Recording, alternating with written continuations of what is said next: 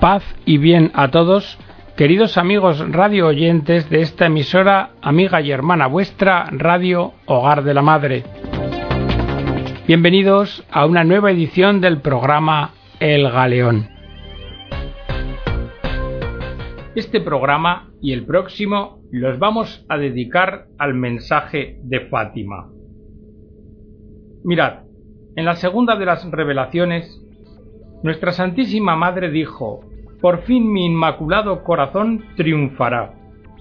El Santo Padre me consagrará a Rusia, que se convertirá, y será concedido al mundo algún tiempo de paz. Tras los dramáticos y crueles acontecimientos del siglo XX, en el tránsito del siglo XX al XXI, el Santo Padre Juan Pablo II decidió hacer público el texto de la tercera y última parte del secreto de Fátima. Este siglo, el XX, ha sido uno de los más cruciales en la historia del hombre y culminó con el atentado al Papa, al dulce Cristo en la tierra, abriendo de esta forma un velo sobre una realidad que hace historia y la interpreta en profundidad según una dimensión espiritual a la que la mentalidad de hoy día es refractaria, porque está impregnada de un fuerte racionalismo. Es verdad que apariciones y signos sobrenaturales han salpicado la historia, y que han sorprendido a creyentes y a no creyentes. Estas manifestaciones sobrenaturales no pueden contradecir el contenido de la fe. Han de confluir al objeto central, el anuncio de Cristo. Y este es el amor del Padre, que suscita en los hombres la conversión y que da la gracia para abandonarse a Él con devoción filial. Pues bien, este es también el mensaje de Fátima, un angustioso llamamiento a la conversión y a la penitencia, para impulsar así el corazón del hombre hacia el Evangelio. Fátima es, sin duda, la más profética de las apariciones modernas. La primera y la segunda parte del secreto, que veremos detalladamente en el próximo programa, se refieren básicamente a lo siguiente, a la aterradora visión del infierno, a la devoción al corazón inmaculado de María, a la Segunda Guerra Mundial y también a la previsión de los daños ingentes que Rusia, en su defección de la fe cristiana y en su adhesión al totalitarismo comunista había de provocar a la humanidad.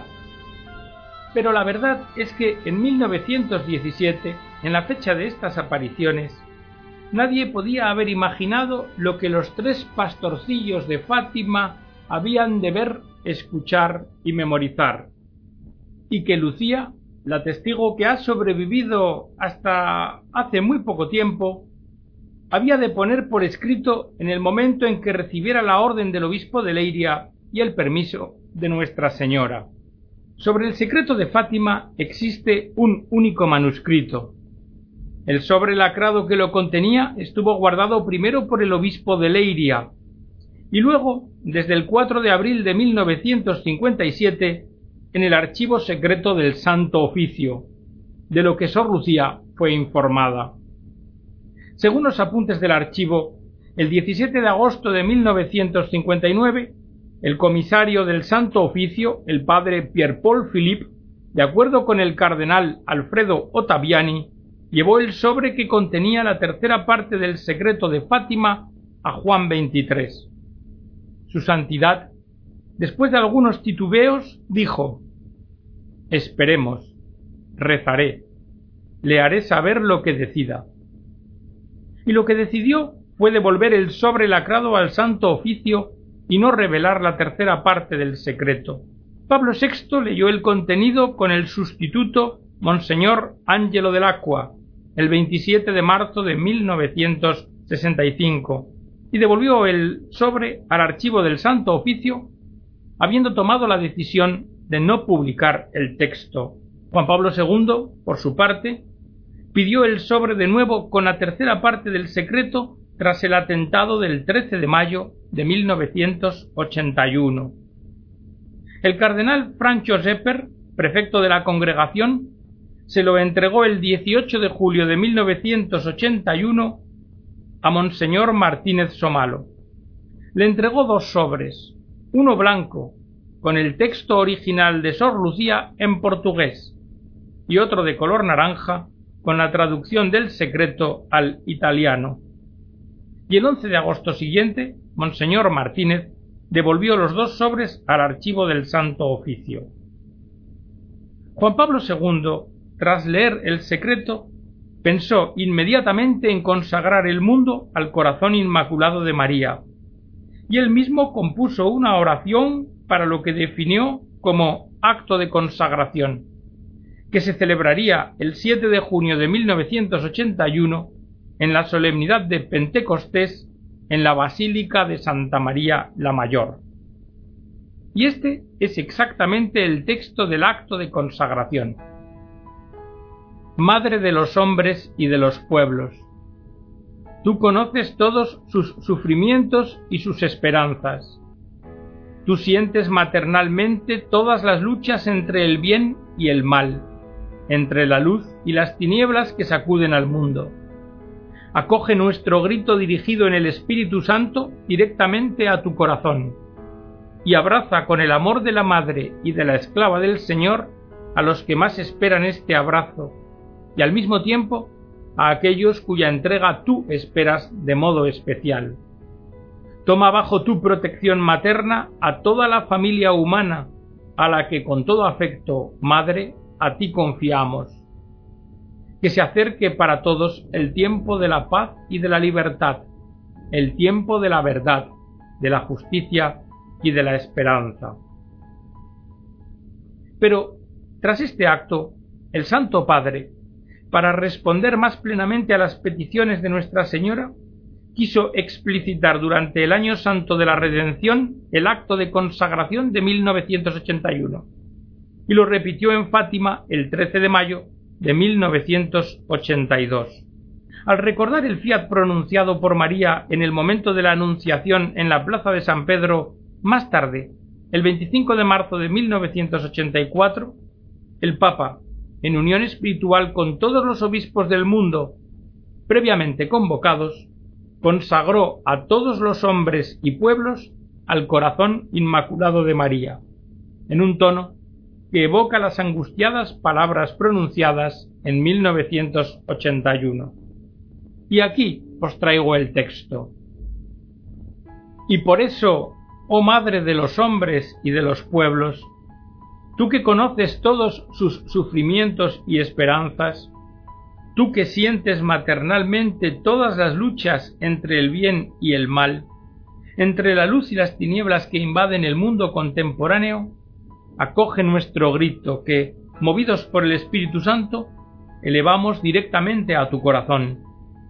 Abraza con amor de madre y de sierva del Señor a este mundo humano nuestro, que te confiamos y consagramos, llenos de inquietud por la suerte terrena y eterna de los hombres y de los pueblos.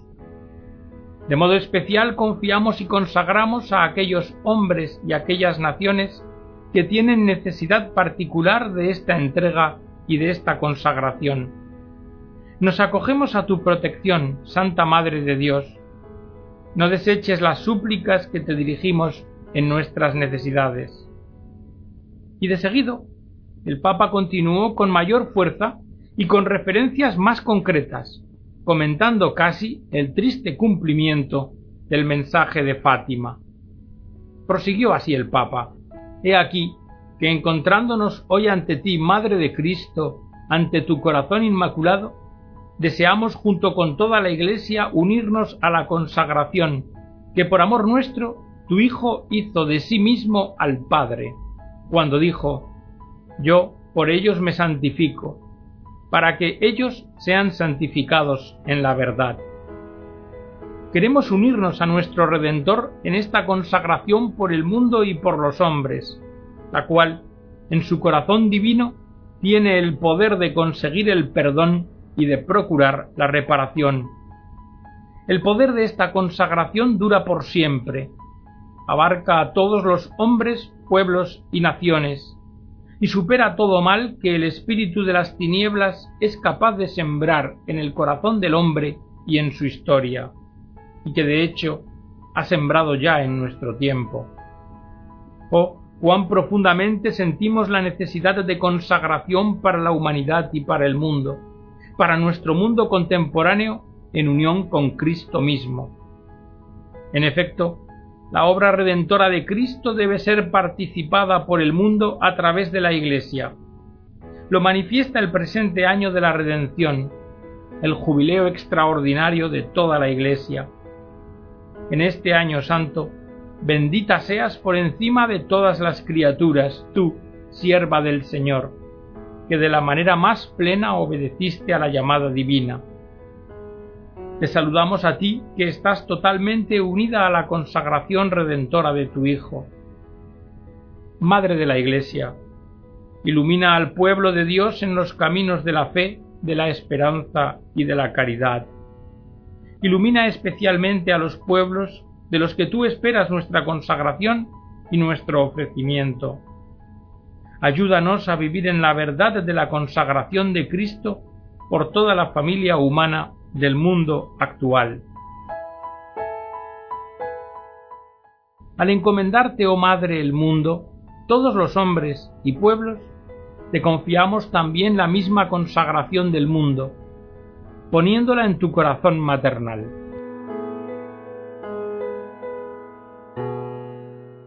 Corazón Inmaculado, ayúdanos a vencer la amenaza del mal, que tan fácilmente arraiga en el corazón de los hombres de hoy y que con sus efectos inconmensurables pesa ya sobre la vida presente y da la impresión de cerrar el camino hacia el futuro. Del hambre y de la guerra, líbranos. De la guerra nuclear, de una autodestrucción incalculable y de todo tipo de guerra, líbranos. De los pecados contra la vida del hombre desde su primer instante, líbranos del odio y del envilecimiento de la dignidad de los hijos de Dios, líbranos de toda clase de injusticias en la vida social, nacional e internacional, líbranos de la facilidad de pisotear los mandamientos de Dios, líbranos de la tentativa de ofuscar en los corazones humanos la verdad misma de Dios, líbranos del extravío de la conciencia del bien y del mal, líbranos. De los pecados contra el Espíritu Santo, líbranos. Acoge, oh Madre de Cristo, este grito lleno de sufrimiento de todos los hombres, lleno del sufrimiento de sociedades enteras. Ayúdanos con el poder del Espíritu Santo a vencer todo pecado, el pecado del hombre y el pecado del mundo el pecado en todas sus manifestaciones. Que aparezca una vez más en la historia del mundo el infinito poder salvador de la redención, poder del amor misericordioso. Que éste detenga el mal, que éste transforme las conciencias, que en tu corazón inmaculado se abra a todos la luz de la esperanza. Hasta aquí el texto de la consagración del Santo Padre. Sor Lucía confirmó después, personalmente, que este acto solemne y universal de consagración correspondía a los deseos de Nuestra Señora. Así, en una carta datada el 8 de noviembre de 1989 escribió, con referencia a esta consagración, Sí, desde el 25 de marzo de 1984 ha sido hecha tal como Nuestra Señora había pedido. Por eso, discusiones sobre esta cuestión, dice el cardenal Tarcisio Bertone, hoy ya carecen de fundamento. Por otra parte, una indicación para la interpretación de la tercera parte del secreto la había insinuado ya Sor Lucía en una carta al Santo Padre del 12 de mayo de 1982. La tercera parte del secreto se refiere a las palabras de Nuestra Señora. Si se aceptaren mis peticiones, la Rusia se convertirá y tendrá paz. Si no, diseminará sus errores por el mundo, promoviendo guerras y persecuciones a la Iglesia. Los buenos serán martirizados.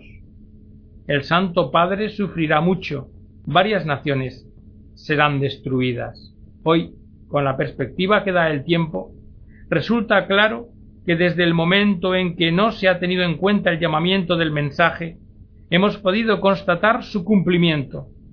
Rusia ha invadido el mundo con sus errores. Y aunque no constatamos aún la consumación completa del final de la profecía, vemos sin embargo que nos encaminamos poco a poco y a grandes pasos hacia ella. Y si nos preguntamos cómo es este encaminamiento, este encaminamiento se produce no renunciando al camino del pecado, del odio, de la venganza, de la injusticia, al violar los derechos de la persona humana, cuando caminamos, en suma, por la inmoralidad y la violencia. Y no digamos que es Dios quien nos castiga. Al contrario, somos los hombres los que, por nosotros mismos, nos preparamos el propio castigo. Dios lo que hace es advertirnos con premura y llamarnos al buen camino, pero respetando la libertad que nos ha dado. Por eso los hombres somos responsables. La decisión del Santo Padre Juan Pablo II de hacer pública la tercera parte del secreto de Fátima, podemos decir que ha cerrado una página de la historia marcada por la trágica voluntad humana de poder y de iniquidad, pero impregnada del amor misericordioso de Dios y de la atenta premura de la Madre de Jesús y de la Iglesia. La acción de Dios, Señor de la historia, y la corresponsabilidad del hombre en su dramática y fecunda libertad son los dos goznes sobre los que se construye la historia de la humanidad. Acción de Dios y corresponsabilidad del hombre. La Virgen, al aparecerse en Fátima, nos ha llamado la atención sobre estos dos valores olvidados, sobre este porvenir del hombre en Dios, del que somos parte activa y responsable. Pero antes de entrar en lo que sería la revelación, verdad, eh, de Fátima, que haremos en el programa siguiente, como os anticipo, vamos a glosaros una reflexión preparatoria de ese programa llamada, titulada Un disparo a la eternidad del santo Alberto Hurtado Cruchaga. Porque el santo llama la atención sobre el infierno, sobre su actualidad. La existencia real y verdadera del infierno, dice el santo, resulta opuesta al sentimentalismo moderno. Pero no por eso el infierno va a dejar de existir. Es más, la Iglesia ha afirmado con su autoridad la existencia del infierno. Es un dogma. Pero sobre este dogma podemos reflexionar.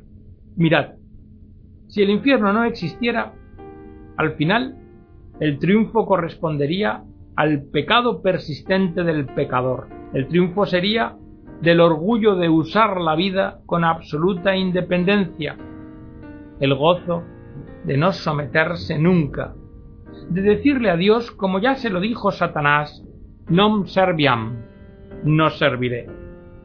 Pensad en la sociedad humana, en los códigos humanos de conducta que nos damos a nosotros mismos. Si estos no estuvieran respaldados, cuando es preciso, por sanciones penales, quedarían en un puro y vago idealismo. El pecado es libertad, pero libertad supuesta. Libertad, pero libertad falsa. Una falsa libertad que encierra en sí mismo la acción deliberadamente libre del hombre de no querer tener parte con Dios. Y resulta que Dios, al habernos dado el don de la libertad, no puede, manteniéndonos el don que nos ha dado, forzarnos a tener parte con él. Por eso, la tragedia se produce, se consuma, el día en que termina el plazo para volverse a Dios. Pero es que además, y en cualquier caso, resulta que la certeza de que el infierno existe y es real nos viene de la propia revelación de Cristo, pues nos lo ha manifestado en una enseñanza reiterada. ¿Qué nos dice en la parábola de la cizaña? Que el Hijo del Hombre enviará sus ángeles y quitarán de su reino todos los escándalos, y que a los que cometen la iniquidad los arrojará en el horno ardiente, donde habrá llantos y crujir de dientes. ¿Qué nos dice con la pesca? Que los ángeles separarán los malos de los justos y arrojarán a aquellos al horno, donde será el llanto y el crujir de dientes. Y no insiste en esto mismo en la parábola de las diez vírgenes, o en la de los talentos, o en la de la separación de las cabras de las ovejas, o en la del administrador injusto, o en la del banquete nupcial, si el mismo Jesús nos dice, vi a Satanás caer como un rayo. Y es que debemos entender que Cristo, siendo un Dios amor y lleno de misericordia, es el Dios a quien también su alma la revuelve la pasión por la justicia de Dios, que arroja vendedores del templo y que maldice la higuera estéril, símbolo de Israel. Mirad, Dios, fuente de todo ser, no puede crear sino a su imagen.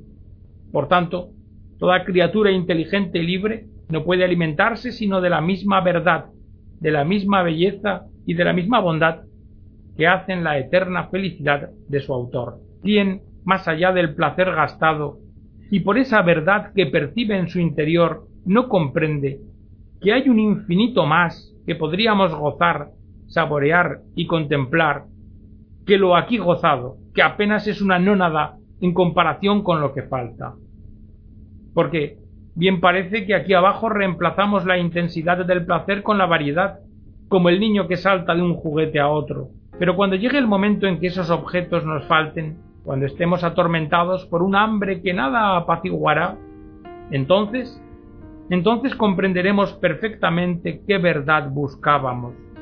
Y por cierto, hasta los más vulgares se darán cuenta de eso que atormenta ya aquí abajo a las almas nobles, que un solo bien hay que pueda saciarlos, el infinito.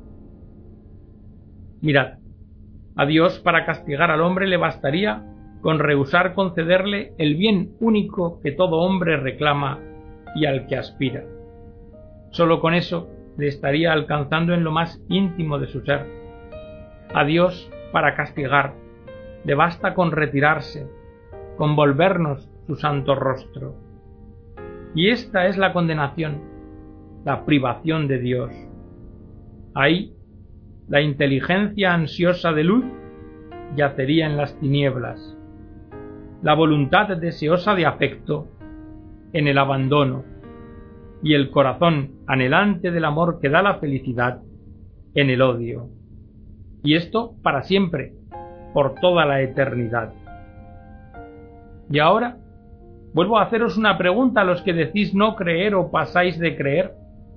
¿Y si hay infierno? ¿Y si es verdad? ¿Por qué decía Pío IX a un gran misionero Predicad mucho sobre las grandes verdades de la salvación, sobre todo acerca del infierno, y sin ningún tapujo, decid claramente y en alto toda la verdad sobre el infierno, pues nada es más capaz de conducir a Dios a los pobres pecadores. ¿O por qué decía San Jerónimo, atemorizado, atemorizo? Os repito la pregunta, ¿y si estáis equivocados y existe el infierno? Escuchad esta anécdota. Dos capuchinos a pie, fatigados por la dureza del camino y jadeantes, oyen a un joven orgulloso a caballo que les dice Pobres padres, ¿y si no existe el cielo, para qué tanto sacrificio? Los religiosos le contestan Mira, hijo, si el cielo no existe y luego no hay nada, si nosotros hemos obrado bien por amor a nuestros hermanos, ¿de qué vamos a arrepentirnos? Pero, ¿y si existe el infierno? ¿Has pensado qué será de ti? Reflexiona bien, joven, pues menudo chasco llevaréis en la otra vida. Y hasta aquí, queridos amigos, la edición del programa de hoy ha sido un primer acercamiento al mensaje de Fátima que, si Dios quiere, en el siguiente programa os desgranaremos cumplidamente con la explicación teológica del mismo.